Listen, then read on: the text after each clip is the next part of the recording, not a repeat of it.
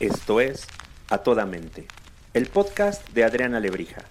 Cada semana un episodio para hablar desde un enfoque humano, divertido y honesto sobre los temas que inquietan a nuestra mente y corazón.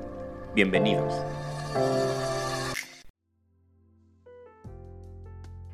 Hola, ¿qué tal? Un gusto tenerlos aquí en A Toda Mente. Estamos muy, muy felices. Mi querida Paola, bienvenida. Gracias, ¿cómo estás, Chaparrita? Muy bien, muy bien. Y feliz de que esté con nosotros después de estas fechas atropelladas entre complicaciones de agenda y salud y todo, por fin, y felices de tenerte aquí, Tatiana.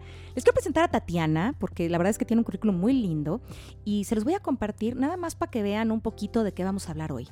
Tatiana Yedid Lastra es psicoterapeuta y sexóloga, ¿ok? Se dedica a dar apoyo terapéutico y sexológico individual y de pareja. Ya nos contarás un poco de qué va eso. Es directora de Sexualidad Inteligente, que, me encanta el nombre, una organización que está enfocada a la educación sexual integral y cofundadora de Amor y Sexo para ti, una organización enfocada en el desarrollo personal, emocional y sexual de las mujeres. Y ahorita en marzo pues seguimos con estos temas que la verdad estamos muy, muy, muy contentas de poder apoyar cada quien desde su trinchera. Es especialista en prácticas sexuales alternativas y en diversidad relacional, así que ahí está nuestro tema. Es autora del libro Huella Fértil, de poesía erótica y complicidades, un libro de relatos eróticos. Está increíble. Bienvenida, querida. Les vamos a poner al final todas sus redes para que la puedan seguir y, puedan compartir y, y, disfrutar la sabrosura de su presencia. Así que el día de hoy, bienvenidas, bienvenidas las dos, vamos a hablar de, ¿y si no es monogamia? ¿Qué es? Ilústranos, querida. Sí. Pues muchas gracias. Antes que nada, muchas gracias por, por la invitación. Estoy feliz de estar acá, justo en el mes de marzo, que, que está buenísimo seguir con las actividades justamente en este mes. Y bueno, pues este tema tiene que ver con la diversidad relacional, que es un concepto que luego no, no tenemos como muy en la mano, ¿no? No se maneja mucho. Y me encanta, ¿sabes? Porque tiene un nombre como mucho más lindo que lo, que lo que lo podemos ensuciar. Creo que de pronto el nombre se puede ensuciar mucho y hablar de diversidad relacional me parece un nombre eh, muy trabajado y eso se me hace padre, no es algo que surgió de la nada justo tiene que ver con el renombramiento al que nos dedicamos los, los y las sexólogas, a ir desmitificando, a ir desestigmatizando los conceptos y justamente ponerle eh, nombres mucho más descriptivos, alejados de un prejuicio o de una moral. Claro, es que fíjate, hoy me dio mucha risa porque platicaba con alguien y le decía, estoy muy emocionada que ya me voy al podcast para grabarlo porque de verdad Paula lo sabe. Yo decía, Paula, este es un tema del cual tenemos que hablar, es un tema del cual tenemos que hablar. Tú, hemos tenido algunos que nos ha costado mucho trabajo, Tati, decir, pero a ver quién será la mejor persona, cómo lo lograremos. Y cuando llega genera mucha emoción. Yo decía, lo que más me interesa de este episodio es sumar a quitar el prejuicio, sumar a no ser los señaladores de que si no tiene la, la práctica que tienes tú, entonces es una mala práctica. Claro, y de eso va esto, justo como hablamos de diversidad en las orientaciones sexuales, como hablamos de identidades de género, como hablamos de prácticas sexuales, ¿no? Ahora hablamos también de diversidad relacional, es decir, de todas estas formas que tenemos las personas para eh, relacionarnos o para establecernos. ¿no? De manera formal o semiformal o informal con otras personas. ¿Sabes qué me encantó la palabra establecernos? Me encanta, porque es tomar una postura en el mundo el tiempo que dure, ¿no?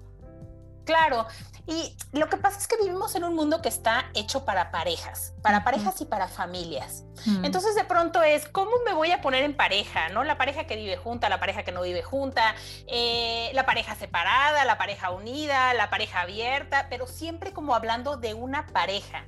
Y pareja ya es un término que de alguna forma limita porque estamos hablando de dos personas. Claro. Entonces, cuando hablamos de diversidad y de establecernos, pues abrimos la puerta a que sean muchas más también, o no, o una persona nada más.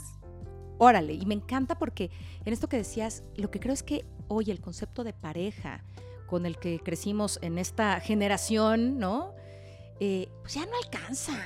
Yo siempre digo que ya no alcanza. O sea, a algunos les alcanzará, pero, pero hay tanto que, creo que tendremos que también ser diversos en esa forma en la que nos relacionamos. O por lo menos entenderlo, ¿sabes? Entenderlo sí, de hecho, hay gente que ya que es terapeuta de pareja y ya ni siquiera se llama terapeuta de pareja. Dice que es terapeuta de vínculos, por ejemplo. Lo cual está lindo. ¡Qué lindo! Lindo. Eso está padrísimo, porque empieza, sí, es justo como darle lugar a la apertura. Y bueno, ¿sabes qué también cuando yo te voy a hablar, Tatiana, es como pensar que toca actualizarnos? O sea, ya, ya no, es como cuando ya te, ya cambiaste de talla e insistes, ¿no? En ponerte la que usaste toda la vida.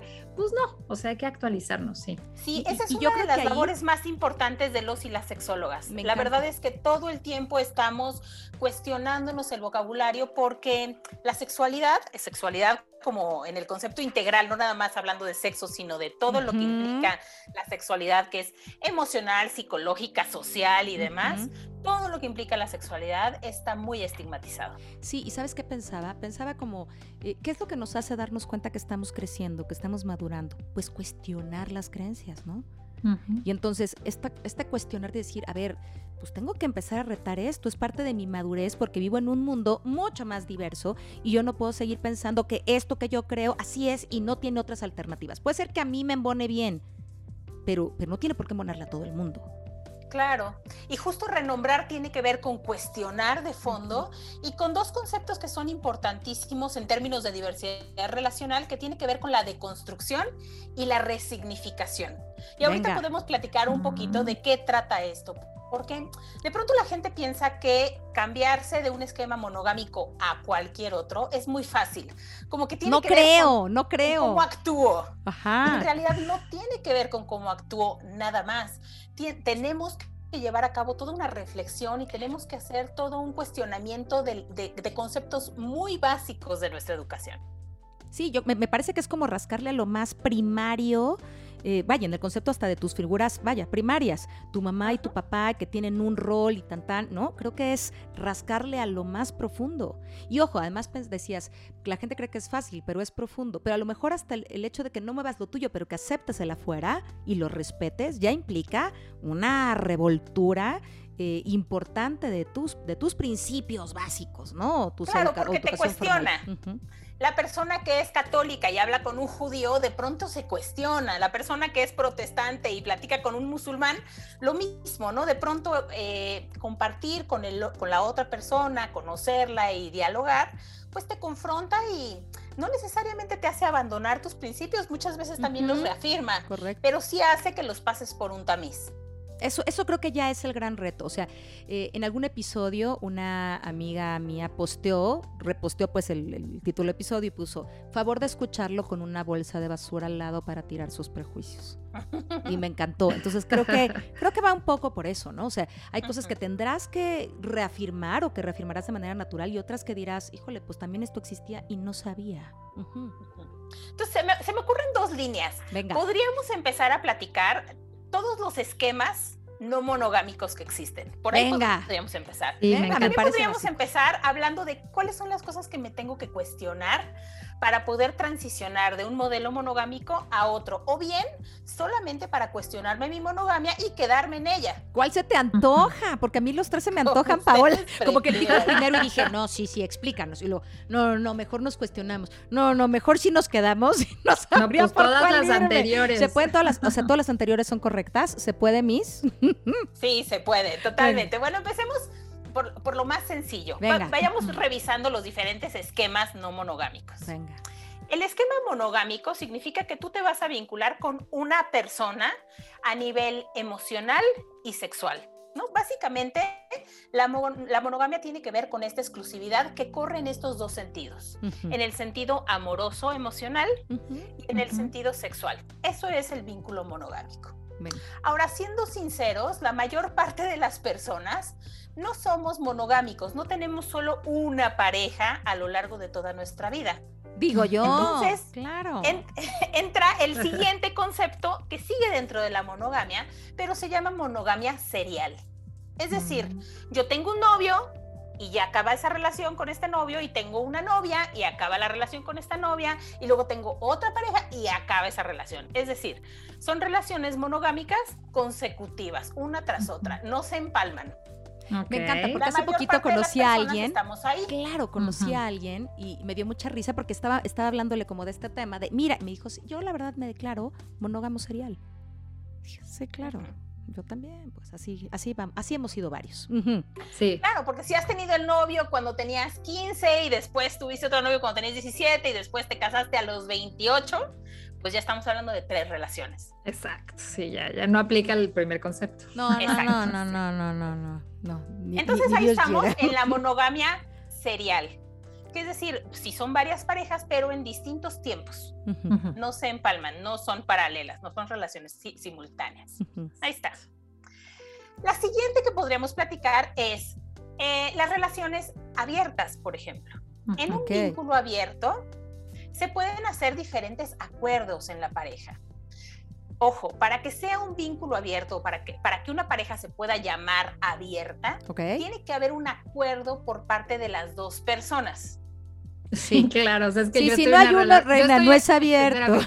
Yo estoy en una relación abierta, pero él no lo sabe. Claro, él no. Yo sí, él no. O al revés. Ajá, claro. Y creo que ese, en realidad ese, creo que más que la monogamia serial, me parece que el esquema de la infidelidad es uno de los más comunes. En el, esquema de la infidelidad o de las relaciones extrapareja, que es como las llamamos los y las sexólogas para sacarlo un poquito del prejuicio. Correcto. Eh, en este tipo de relaciones se supone que hay un pacto de exclusividad y una o dos o las dos partes de la pareja no lo cumplen.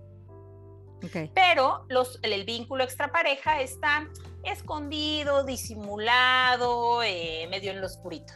Sí. Y ese, en yo tenía, yo tenía una amiga que le decía al marido, le decía al marido, lo único que te pido es que te acuerdes que no eres invisible.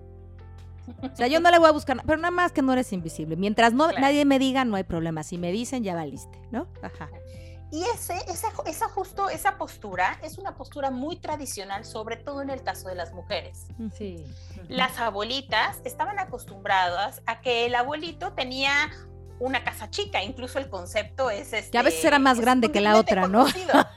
a lo mejor una era más grande que la otra, pero bueno. Claro o varias parejas o que saliera con otras personas y de cualquier forma la abuelita decía, bueno, al fin de, a fin de cuentas, él regresa a la casa y él está conmigo y esta es su familia y yo soy su esposa. Pues la catedral y las capillitas, ¿no? O los velorios donde había muchas lloronas. No, de verdad ahí aparecían estaba muchas. este otro esquema en donde, mira, mientras yo no me entere, haz lo que tú quieras. El día que yo me entere, entonces sí te armo un pancho. Esa era un poco la postura tradicional. Y anteriormente eh, las relaciones extraparejas se daban más en el caso de los varones, pero actualmente los porcentajes están bastante parejos.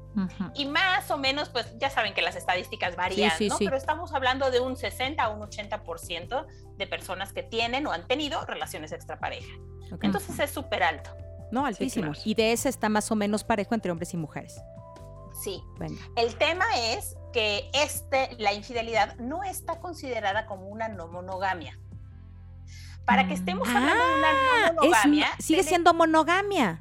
Claro. Es una que es que monogamia, o no sé qué es que. Me gusta, es la que es que monogamia, ok, es la que es, que. es que monogamia. Porque para que sea una no monogamia, tiene que estar pactado. Tiene que haber una, un acuerdo ético entre las, las dos o las más personas que están involucradas en el vínculo.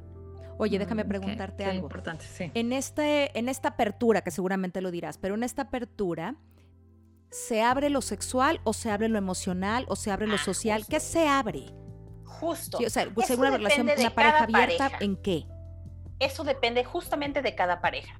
Hay parejas que deciden abrir exclusivamente lo sexual y lo emocional no. Es que yo he oído eso mucho a lo largo de la vida. Hay otras parejas que deciden abrir solo lo emocional y lo sexual no. Depende de cada pareja.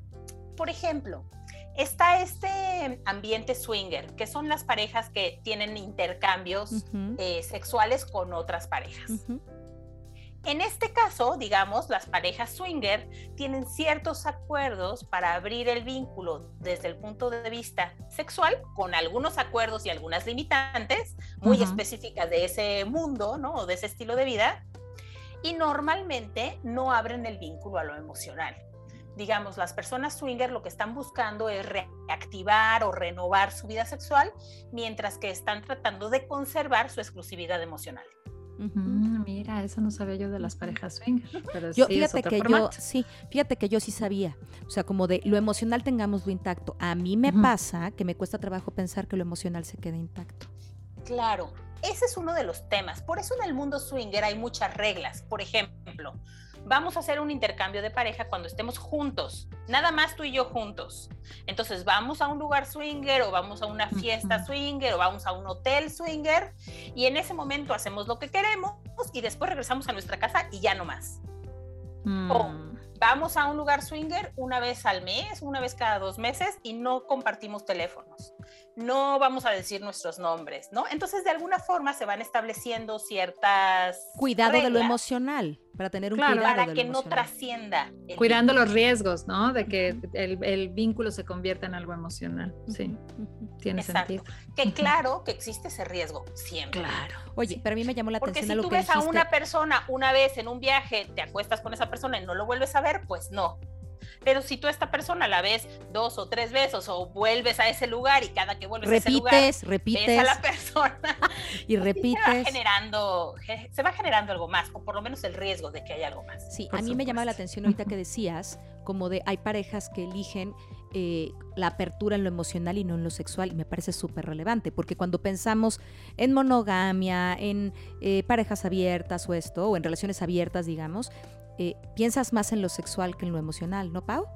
mira, no vas a tener ningún contacto físico, ese no es el tema. Más bien ten alguien con quien le cuentes tus cosas y quizá en eso, pues hemos sido muchos, mucho más abiertos, ¿no? Como, pues, sí. amigo, está bien. Pero, pero claro, también es abrir un espacio de intimidad de esos dos a, alguien más. no lo sabía. Claro. Y existe cualquier tipo de esquemas. Por ejemplo, hay quien decide que va a tener una pareja abierta solo cuando se van de vacaciones. Mm. Entonces, digamos, viven en pareja y una de las personas va a ir a un viaje de trabajo, en ese viaje de trabajo puede hacer lo que quiera. Regresa y ya no. O te pueden tener reglas, por ejemplo, de 300 kilómetros. 300 kilómetros adentro, nada. 300 kilómetros afuera, sí. Ok. Qué buena. ¿Qué tal? ¿Y cómo le medimos lo que marca el juez? Lo que, le marca el taxímetro, chula, chulo. Puede ser incluso el día. Hay gente que dice, bueno, los, miércoles cada quien sale por su lado y listo. Hay una, incluso hay una película muy linda que se llama De 5 a 7, que se la recomiendo, que está muy buena, de una mujer que tiene este acuerdo de apertura sexual con su pareja de 5 a 7 un día de la semana. Mm, Oye, ¿sabes qué pensaba en esto que explicabas? Como eh, creo que hay un, tema, a ver, lo, voy a poner sobre la mesa. Alguna vez alguien me dijo, yo ya sé que este fulano me está pintando el cuerno, ¿ok? Ya como que lo caché y ya lo confronté, ¿ok? Pero no me voy a ir, ya le dije que yo no voy a dejar todas mis cosas y mi vida y ta, ta, ta, ta, ta, ta. Entonces le dije, voy a salir y cuando él me pregunta, le digo, pues hacer lo mismo que tú haces. Pero él no sabe, o sea, como que de alguna manera, no sé si lo expliqué bien, no es que ella le haya dicho a él, sé que me engañaste, ta, ta, ta, pero yo me salgo. Dice, y me voy a tomar un café. Pero que él crea, que, que, sufra, que tenga como la misma así de, quién sabe, me habrá cachado estar haciendo eso. En ese, ¿eso, ¿Eso es abierto o no es abierto? Pues un poco, ¿no? Semi. Eso es lo que yo creo, porque creo que si el otro concede. de cada una de las personas. Pero hay un poco ahí de ese juego, ¿no? pensar justo en estas parejas que tienen el acuerdo de eh, abierto, o sea, sí está realmente pactado, pero tienen este acuerdo de compartirse lo que ocurra afuera con otras personas. Y otras parejas que tienen el acuerdo de no compartirlo. Entonces, más o menos sería el esquema que nos acabas de comentar. Cada quien hace sus cosas, pero no nos platicamos. Claro que para que realmente fuera abierto tendría que haber un acuerdo bien explícito. Correcto, pero a mí me parecía como, yo incluso lo que le comenté fue, ¿y entonces ya vamos a tener una relación abierta? O sea, ya lo que estás dispuesta a tener una relación abierta. Y entonces me dijo, no, pero que crea que sí, pero... Y la verdad es que eh, en esta concepción tan clara, para mí era, pues, pues sí es. Pero claro, es medio ambiguo, ¿no? es medio ambiguo. De transición. A lo mejor, ándale, eso yo pensaba. Ser. Si después tienen las ganas y el valor de abrir esta situación y conversarla, podría ser que lleguen a un esquema. E, esa es, la parte complicada. Por, e, por eso te lo pregunté. Creo que el tema que lo vuelve abierto es tener la valentía de echar el modelo tradicional o en el que decidimos compartir inicialmente y replantearlo para un modelo con nuevas reglas y nuevas formas, donde nos puede salir o no. ¿Estás de acuerdo? Porque creo que ahí... decir qué quiero. Claro, y nos puede salir o no. ¿Estás de acuerdo? Eh, y justo creo que eso es por lo que la mayor parte de la gente no se anima a hacerlo. Porque en el momento en el que tú llegas con tu pareja y le dices cuál es tu deseo, supongamos que yo tengo deseos de tener más experiencias sexuales porque me casé siendo virgen y llevamos 10 años casados y yo tengo ganas, tengo curiosidad, quiero ver qué se siente estar con otra persona, ¿no? Que yo tenga el valor de llegar y decirle eso a mi pareja, eh, es complicado porque corro el riesgo de perder a la pareja. Corro el riesgo de que él o ella, el sexo que sea, me diga, espérate tantito, ¿de qué me estás hablando? No, de ninguna manera yo no quiero eso. No, y a lo mejor seguramente ya lo hiciste y qué pasó y ta, ta, ta, y ya no. Y, y, meter una nube de humo que pudiera generar una separación y una dejar de verse en algo que solamente fue la expresión de un deseo. Entonces, mucha gente, justo por el riesgo a perder a la pareja o a la persona que tenemos juntos, no decimos cuáles son nuestros deseos. Y ahí se quedan y ahí se quedan y en algún momento, pues podemos actuarlos. Híjole, eso sí, es que bueno, estoy como, tengo muchas reflexiones en mi cabeza y no nos va a dar tiempo de que las diga todas, pero estoy pensando, o sea, les voy a decir lo que voy pensando.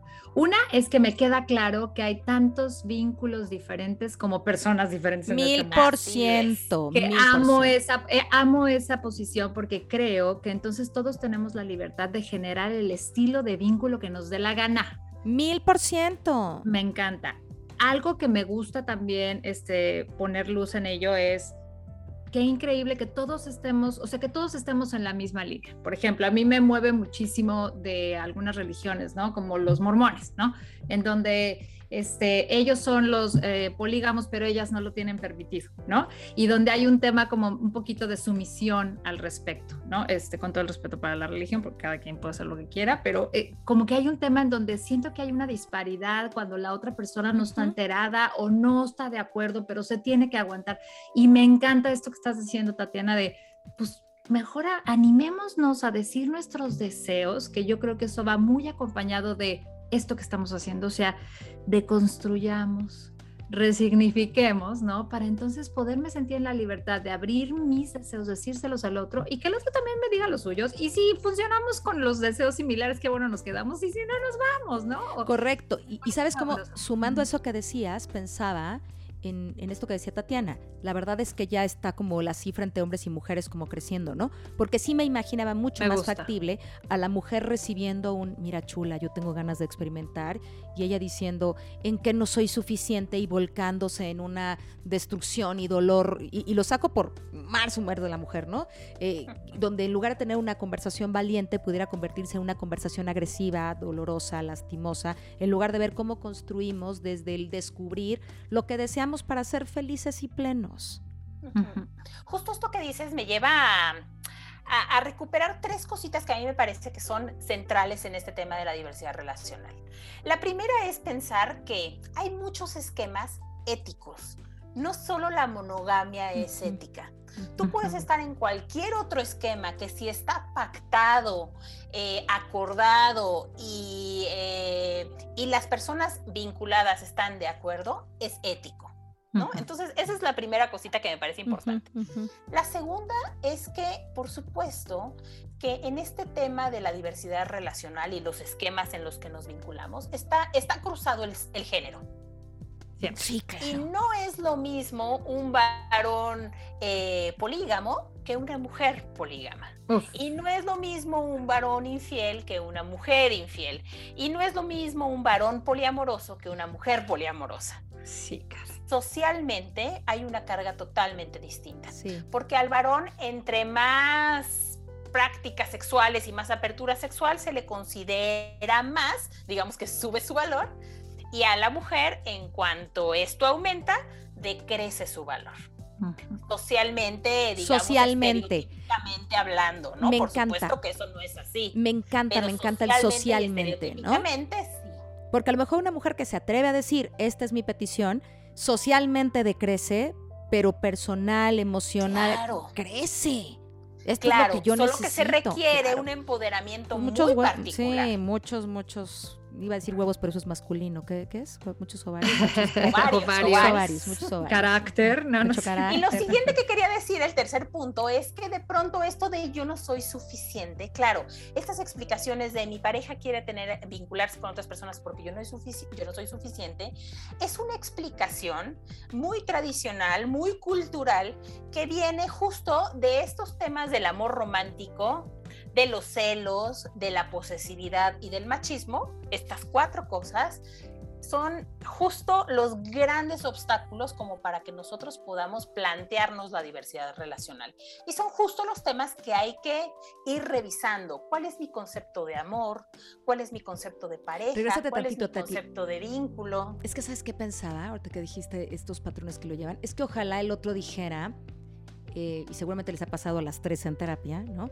Pero seguramente, ojalá el otro dijera, tengo deseos de otras prácticas y de conocer, pero un poco lo que me ha tocado a mí en la escucha como terapeuta ha sido, es que yo aquí no estoy pleno. ¿Sabes? O sea, tú no me das lo que yo necesito. Entonces, entonces la manera de lograr la, la libertad o la apertura es llenando al otro de una sensación de culpa y de insatisfacción. Como tú no me das lo que yo necesito, en lugar de asumir, bueno, yo tengo ganas de experimentar otras cosas, entonces tengo que hacer esto, y eso genera todavía un proceso mucho más retorcido, ¿no? Sí, hay un concepto muy interesante que se llama responsabilidad afectiva, en donde cada quien se tiene que hacer cargo de sus emociones, de sus insatisfacciones, de sus miedos, de sus deseos y, hablarlos con la otra persona. Eh, de alguna forma, esta responsabilidad afectiva te hace ser responsable de ti, también dándote cuenta de cómo lo que tú haces, dices o no haces afecta a la otra persona. Entonces me parece que tiene que es central en este mil por ciento, mil por Uy, sí.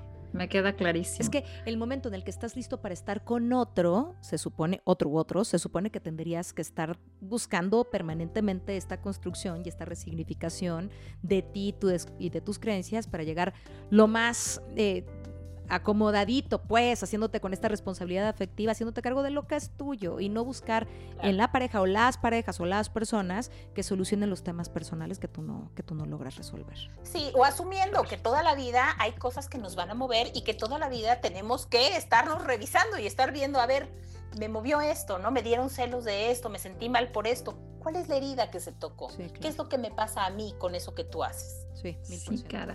Mil por ciento. Oye, y, que, y en ese sentido pensar en, pues en, en, tener un servicio de terapia de pareja, bueno, no, ya el término pareja ya lo vamos a... Terapia de vínculos. de vínculos o de una terapia sexual, por ejemplo, me parece fundamental, así como uno va a terapia individual toda la vida, ¿no? Este, bueno, uno digo yo. No, Mabola, no, no, hiciste una generalización que bueno, ojalá, Manis.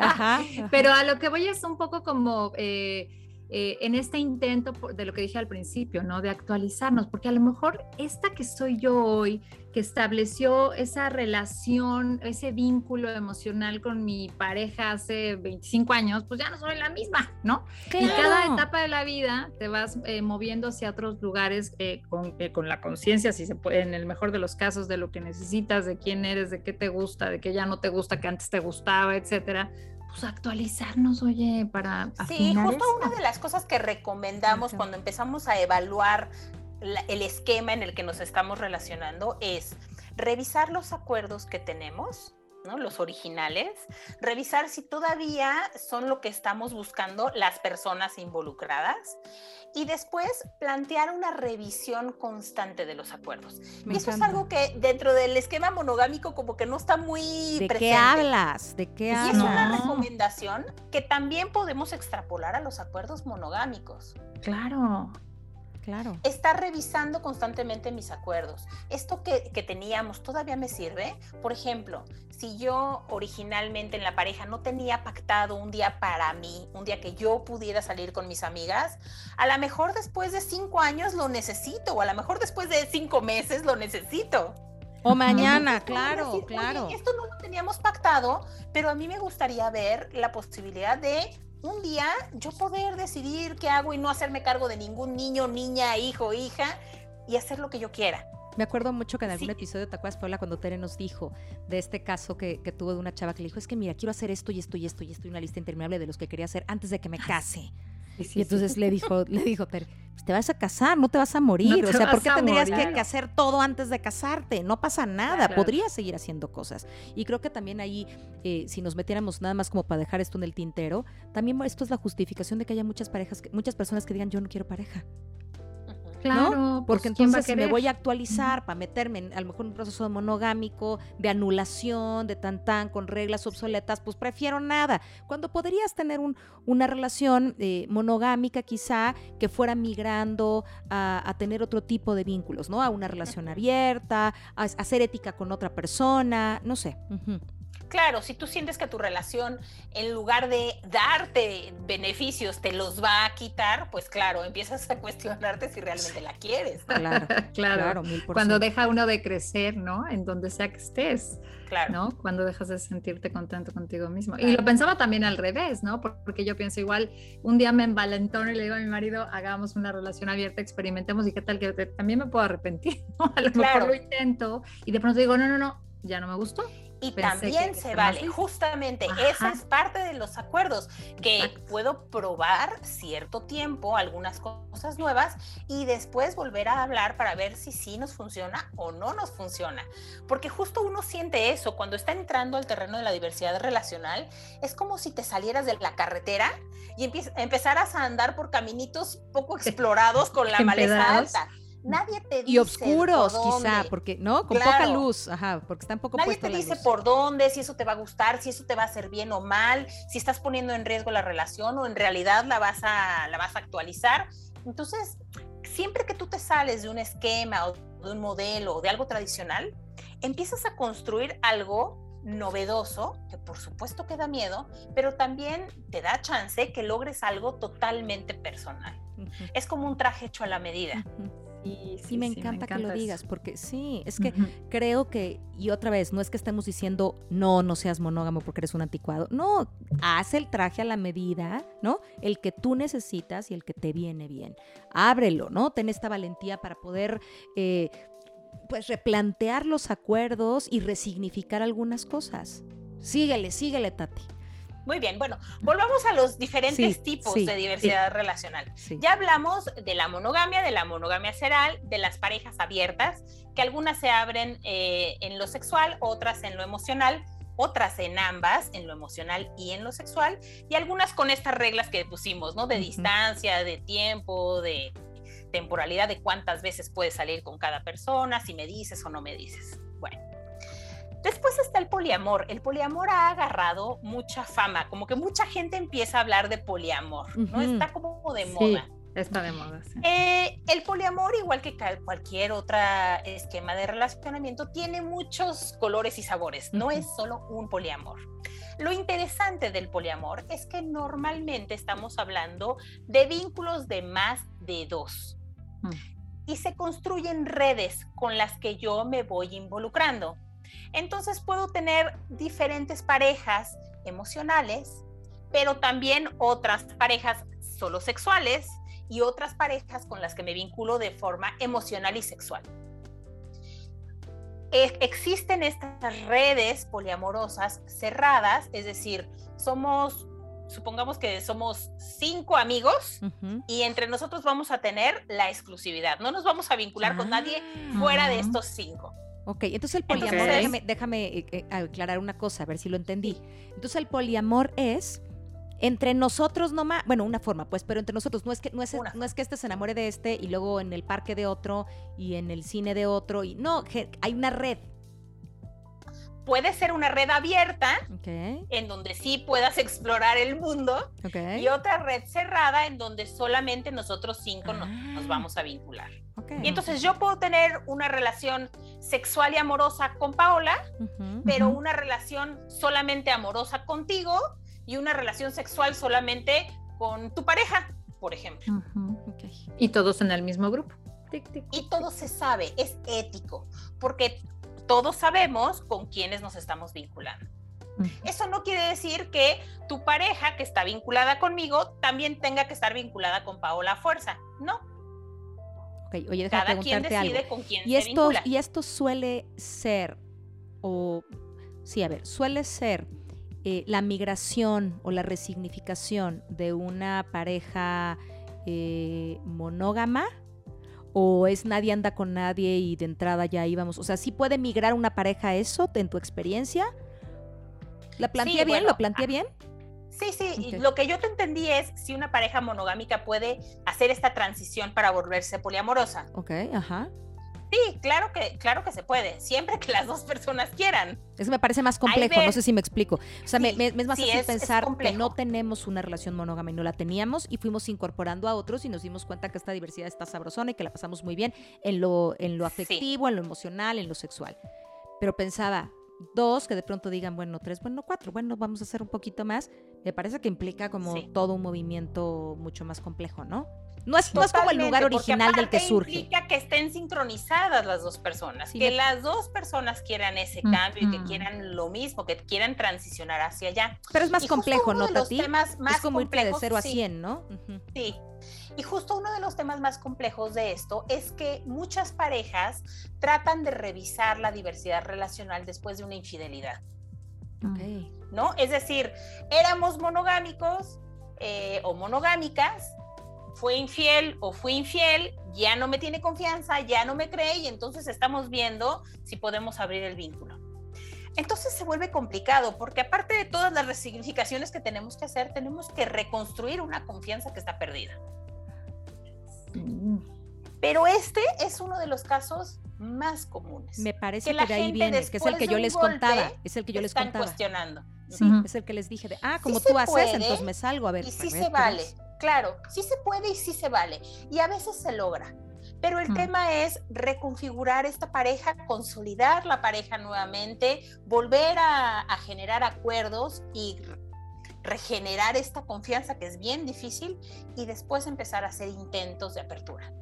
Híjole, sí, es que me parece un lugar muy, muy em, riesgoso de empezar, ¿no? Cuando hay, por ejemplo, esto que contabas tú, Adriana, ¿no? Cuando hay un temita de venganza, de una traición, me sentí lastimado, siento que me debes, o yo te debo, o hay culpa, o hay vergüenza, o te quiero pagar la factura que te, porque yo tomé de más no es, no me parece que sea el mejor lugar para empezar algo así, ¿verdad? Pero bueno, uno empieza desde donde puede. eso te iba a decir. Tal vez no es el mejor lugar, pero se empieza desde donde se puede. Desde donde se puede. En esos casos lo que se sugiere es hacer una pausita a esto del vínculo abierto, hacer una pausita, eh, trabajar con la pareja, eh, aproximar a las personas de la pareja mm. y después empezar a cuestionar. Claro. Me hace todo el sentido, me hace todo el sentido. Por supuesto. Oye, y entonces el poliamor puede ser abierto o cerrado, decías, ¿no? Una red abierta. Sí, y, y puede ser jerárquico, o no jerárquico. Hay muchas posibilidades. Por ejemplo, en el poliamor jerárquico, yo tengo, eh, tú y yo somos pareja, Adriana, somos la pareja principal, por eso se llama jerárquico. Tú y yo nos conocimos antes que nadie y entonces tú y yo tenemos que estar de acuerdo. tú y yo tenemos que estar de acuerdo para que Paola pueda entrar en nuestra red o para que Paola se pueda vincular con nosotras. Si yo en algún mm. momento no estoy contenta con que Paola se vincule contigo, yo tengo derecho a veto. Y te digo, Adriana, acuérdate que somos un poliamor jerárquico, yo soy tu pareja primaria, no quiero que te vincules con Paola. Ese es el poliamor jerárquico y también está el poliamor no jerárquico, porque si ustedes se fijan, el poliamor jerárquico de pronto sí trae como vestigios de monogamia. Por supuesto, pues yo digo que sí, ¿no? Es como, como un lobo disfrazado de oveja, ¿no? También las redes cerradas. En principio estamos en un esquema poliamoroso, pero de pronto pongo ciertos candados, porque es muy difícil porque a las personas nos es muy complicado. Pero mira que la eh, cerrada. No sentir que vamos a perder. Correcto. Mira que la cerrada me parece que es. Lo acabas de explicar muy bien. Yo le iba a decir en palabras populares, que es como. o simples, como de. Es que ya te estás atreviendo a mucho y eso es un poquito de contención. ¿No? O sea, de. Sí me atrevo, pero hasta acá. O sea, sí le estoy intentando, pero de veras sentir que de nada, nada me siento en arena de movediza durísimo, por lo Porque menos. de pronto las personas necesitamos, aunque sea un poquito de seguridad y pensamos que con estos candaditos vamos a lograrlo. Cuando ya nos dimos cuenta que esta seguridad es totalmente aparente, ¿no? Es este. Es humo. Es no, y que no existe ninguna de las tres. Claro. Claro. O sea, no existe ni en la monogamia, ni en la abierta, ni en... No, no está seguro. Esto es... Claro que no, esto no, no, hay, no tiene seguridad, no hay, no hay palabra, pues, ¿no? El amor o, la vinculación no, funciona así. Hay otro esquema que se llama anarquía relacional, que es todavía más abierto, ¿no? Es una cosa como más, vamos, para simplificar el tema, más hippie. De me puedo vincular con quien sea, sin acuerdos, sin que sea muy formal, sin que haya como algo muy establecido, ¿no? Como más, más libre mucho más libre que los esquemas anteriores. ¿Sabes por qué mm. te lo porque a mí me, me, genera y me encanta me encanta la aclaración esta del poliamor? porque me parece que en, en esta versión última hippie es como no hay un vínculo formal con nadie. Y es como si saliera sin, no, sin novio, pues, ¿no? Sin novia, pues con este fine, mañana con este fine y mañana con... lo que se vaya dando, ¿no? que venga el flow. Claro, y mientras, dure. Perfecto se vuelve complicado, claro, empiezan a vivir a lo mejor en comunas, en grupos, pues claro, se vuelve todo mucho más complicado cuando ya estamos hablando de familias. De, estas, de estas parejas o triejas, que son las, los grupos de tres, o las redes poliamorosas en donde ya hay hijos o hijas. Sí, por supuesto. Sí, pensaba más como que en esta, como bien dices, ¿no? Mientras estamos viviendo el flow, está un poco más ligero, mientras no están, estén las criaturas, digamos, ¿no? Pero en el poliamor, en realidad, sí hay relaciones, sí hay vínculos medianamente más sólidos, en este que seas jerárquico, y no, sigue siendo como una parte de la, de, de abrir lo monógamo, ¿sí? Sí. Y algo muy interesante de la gente poliamorosa es que realmente se dedica, hay muchos esfuerzos, ¿no? A resignificar, a reconstruir, a cuestionarse todos estos esquemas monogámicos. Y eso es algo de lo interesante que tiene el poliamor, que tiene mucha construcción teórica que revisan mucho. Entonces, la gente poliamorosa, mucha de ella, tiende a estar como pensando en estos vínculos. Están realmente preocupados por el tema de cómo nos vinculamos en sociedad, cómo le podemos hacer para que sea parejo, para que sea equitativo, para que sea libre. Y me parece que justo por e, todas esas construcciones es que el poliamor ha empezado a sonar mucho. Y sabes qué, me quedaba pensando en un par de cosas. No nos va a dar la vida, por supuesto, pero lo que estoy muy contenta es que tendremos nuestra fase 2, que ya, ya, por favor, ya dejamos así, por favor. Pero fíjate, lo que me quedo pensando es, cuando, cuando pensaba en el título, ¿no? Y si no es monogamia, ¿qué es? Y creo que todo esto es el intento de resignificar, como bien dijiste, que el modelo tradicional a muchos nos puede quedar corto. ¿no? Exacto. Y que entonces, ¿cómo le hago para seguir vinculada emocionalmente o sexualmente? Y cómo podemos renombrar y resignificar sin que esto sea algo terrible. Creo que ponerle un nombre es, es, darle fuerza y darle poder a otras formas de amar. ¿Sí? Claro, a otras formas de vínculo. Es visibilizarlas. Es visibilizar Otra vez, lo que no se nombra, correcto, lo que no se nombra no existe. Y esta es una forma de decir, veme, sí existe y esto también es una forma de relacionarse y no solamente pensar en el modelo en el que crecimos esta mamá, papá, hijitos, ¿no? O la pareja, dos y nada más es lo único válido, también existen estas otras formas y que eso no las vuelven disfuncionales, a lo mejor son mucho más funcionales. Son éticas. Correcto, que son éticas y funcionales, quizá mucho más que las tradicionales para algunas personas. Sí, sí, sí. Por lo menos para los que están ahí, en esa conversación, ¿no? Y en ese nivel de valentía y apertura y confianza. Exactamente. ¿Qué les gustaría a ver, lleva, decirle a, la gente que nos escucha para ir cerrando este episodio, que nos quedamos en la fase 1, que tiene que ver con, bueno, si no es monogamia, ¿qué es? Y ya por lo menos pudimos ver que puede ser cualquiera de estos otros esquemas, o nos faltó, nos faltó alguno así. No, no. No, no. ¿Cuáles de estos? ¿Y, qué les diríamos a la, gente como para que se quedara diciendo, eh, ¿qué te vas a cuestionar? ¿Qué, qué les diríamos? ¿Qué se les antoja? Pues mira, yo le diría a la gente, ¿eh? la, mayor parte de la gente que nos escucha seguramente será monogámica serial o estará dentro del esquema de la infidelidad. Entonces, yo lo que les diría es que aprender de estos esquemas de relacionamiento nos puede dar muchísimas ideas para incorporar en nuestro vínculo, aunque nos queda, aunque decidamos conservarlo como monogámico. de pronto, sí podemos encontrar muchos tips que pueden ayudar a, nuestra, a nuestra pareja. Y me parece, me encanta, me encanta, me encanta. Y me parece que recuperar esta conversación sobre lo erótico, lo divertido, la apertura, puede inyectarle a esta relación monogámica serial o tradicional como la, la, hablabas, eh, la posibilidad de encontrar nuevas formas que, que, le den solidez a lo que está o le den apertura para encontrar algo que nos pueda mantener en el, en el vínculo emocional mucho más cómodos, no solamente en el sexual, ¿no? Claro quitar la etiqueta de lo que creíamos que tenía que ser, ¿no? Así tenía que ser, porque de lo único que ha servido yo creo que es de llenarnos de culpa y vergüenza, o sea, de, dividirnos entre los buenos y los malos. Sí.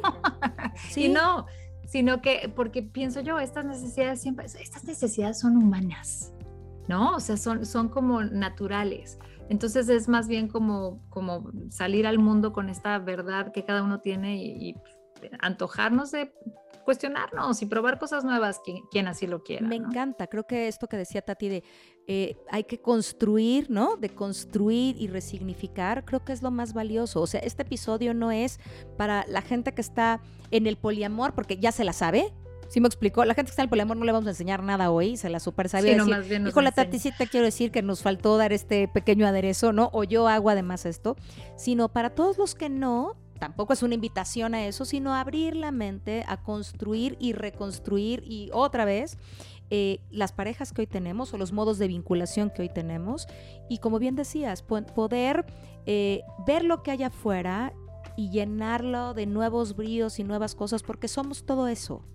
O sea, somos toda esta diversidad está dentro de nosotros, no son, no son personas diferentes a nosotros. Ay, me encanta, me encanta. Tati querida, sé que tienes así de uno, dos, tres en sus marcas listos fuera. Muchísimas gracias por haber estado con nosotros. Se nos hizo. Gracias, gracias. y prométenos que regresas. Con todo gusto. Ya está, ya está. Entonces, para, para que pensemos cómo le damos la continuidad a este, les voy a poner, le vamos a poner parte 2 y que se vean obligados a escuchar esta. Muchísimas gracias, Tati. Muchísimas gracias, Pau, de mi corazón. Gracias a ustedes. Y muchas gracias a todos los que nos escuchan y de verdad nos vemos pronto, pronto por aquí con Tati. Cuídense mucho, les mando un abrazo. Bye. Un abrazo. Bye bye. Gracias por escuchar A Toda Mente, el podcast de Adriana Lebrija. Nos escuchamos la próxima semana.